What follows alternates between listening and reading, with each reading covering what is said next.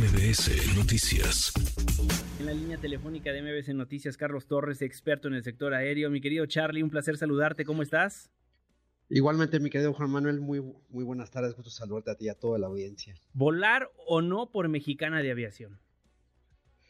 Pues primero, como bien lo comentaban ahora en el reportaje, pues habrá que considerarse que el plan eh, de negocios, tú recordarás que cuando lo presentó el presidente se hablaba de 10 aviones, 737-800, que serían, pues digamos, puestos en operación eh, pues hace justamente casi ya un mes y definitivamente las cosas se fueron complicando, particularmente con el arrendamiento de estos equipos, que por un lado son muy demandados en el mercado y por otro las condiciones que puso el gobierno mexicano para esto de arrendamiento complicaron las cosas de tal suerte que pues terminaron en cuatro aeronaves. Dos que se le rentaron a la aerolínea regional TAR, esta aerolínea que opera en Querétaro, y, echaron mano al final de dos aviones de la Fuerza Aérea Mexicana para poder cumplir con la fecha compromiso. De ahí que, pues digamos, cuatro aviones respecto de una flota de 10 y obviamente considerando que los dos primeros son con capacidad de 50 pasajeros, pues definitivamente que no es un arranque, eh, digamos, del todo positivo respecto de lo que ellos en el gobierno se habían propuesto, ¿no? Por supuesto, escuchábamos hoy los testimonios de muchos de los pasajeros de que pues el precio es muy competitivo, se está llegando al aeropuerto de Tulum, que también es un aeropuerto de reciente inauguración. Habrá que ver hacia adelante si esto finalmente termina siendo un negocio primero rentable, que no le cueste, o nos cueste a todos los, contribuyentes, porque la operación, pues tú lo sabes bien, Juanma, de una aerolínea es muy complicada, ¿no? No solo es la renta de las aeronaves, pues es el pago del combustible, eventualmente también el tema de los seguros y todo este, digamos, operación ya en tierra que tiene que ver pues con tripulación, con personal en aeropuertos, de tal suerte que no se ve, al menos en el plan de negocios eh, de la aerolínea, pues que vaya a suceder eh, pues un punto de equilibrio al menos en los siguientes tres o cuatro años. Se antoja complicado entonces, ¿no? Que vaya a funcionar al 100% esta línea aérea en los próximos meses o años. Definitivamente, y seguramente habrás escuchado por ahí que si esto representaba o no una competencia, digamos, desleal a las otras aerolíneas, yo te diría que, pues más que eso, que sin lugar a dudas en estricto sentido, pues no, no es un piso parejo para todos. Lo más importante, pues es que eh, pues represente una opción eh, verdaderamente viable en términos de precio y de oferta de vuelo a los usuarios y que haya condiciones de seguridad operacional, que creo que eso es lo más importante, ¿no?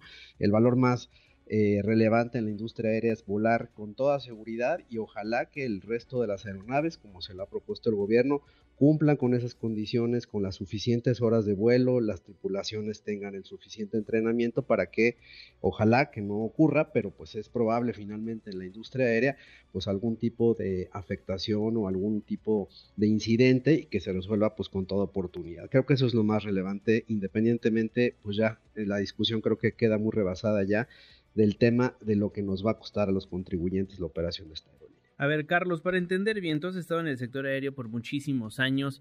Tener los precios tan baratos que si bien nos favorece a nosotros como usuarios, pues no es negocio al fin y al cabo, ¿no? Y para que lleguen, como bien decías, al punto de equilibrio, les va a tardar muchísimo más de lo proyectado. Sin duda, eh, pues el negocio aéreo es un negocio de alto riesgo, ¿no? Que requiere mucho capital eh, para poder estar eh, sorteando pues no solo las condiciones eh, internas de las aerolíneas, tú lo viste apenas hace unos años con el tema del COVID, pues realmente fenómenos externos hacen que si tus finanzas son muy ajustadas o incluso como va a pasar con Mexicana, sean deficitarias en los primeros años, el costo pues será bastante alto y en este caso pues para las finanzas públicas. Creo que ese proyecto junto con además el tren en los aeropuertos, en todo este conjunto que le llaman eh, Mexica, Maya, Olmeca, pues mm, difícilmente sabremos si entre sí cada una de estas divisiones del negocio pues es rentable o si una subsidia a la otra y creo que eh, pues para adelante en la siguiente administración pues ya arrancará pues con un compromiso anual de mantener a la aerolínea en operación y por supuesto, pues en su caso, de también pagar los arrendamientos de los aviones en caso de que se logren conseguir las condiciones de mercado.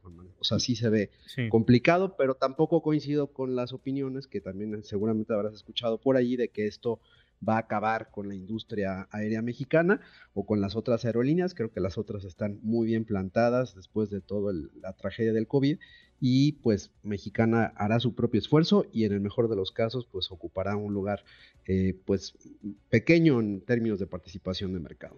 Ahora, y ya vaticinando, ¿crees que llega a quebrar Mexicana de Aviación o que el gobierno federal le va a inyectar todo el capital posible, es decir, nuestros impuestos, nuestras contribuciones para que no suceda esto tan siquiera en un corto mediano plazo? Sin duda, mira, la experiencia lo que dice es que eh, pues cuando el gobierno interviene en negocios que están pues hechos eh, para, para más para privados, ¿no? Y no significa esto que los gobiernos no intervengan, pero como bien lo dices, si los primeros años no se genera esa rentabilidad, y no se genera la suficiente demanda, pues evidentemente le va a costar al presupuesto, nos va a costar a nosotros o eventualmente pues terminaría teniendo una situación comprometida de deuda que pues lamentablemente hemos visto en la historia de la aviación termina siempre eh, siendo rescatada, ya sea por el gobierno o por alguna empresa privada que en este caso estuviera en algún momento interesada en Mexicana de Aviación, ¿no? Pero se ve complicado y y pues más allá del símbolo de los 13 años y más allá de que hay una opción adicional en el mercado, creo que lo que sí debería de preocuparnos es en ese orden, eh, Juanma. Eh, primero, la seguridad operacional.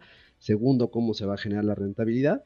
Y tercero, ver hacia adelante, eh, pues cómo se logran incrementar las ofertas de opciones de destinos que pues no se ha podido cumplir, al menos con el plan que se, que se había anunciado en, agosto de este año. Bien. Carlos Torres, siempre un placer saludarte, amigo. Te mando un fortísimo abrazo, felices fiestas. Igualmente para ti, Juanma, y todo el equipo y toda la audiencia. Muchísimas estar aquí en el espacio, como siempre. Muchísimas gracias. Redes sociales para que siga en contacto: Twitter, Facebook y TikTok. M. López San Martín.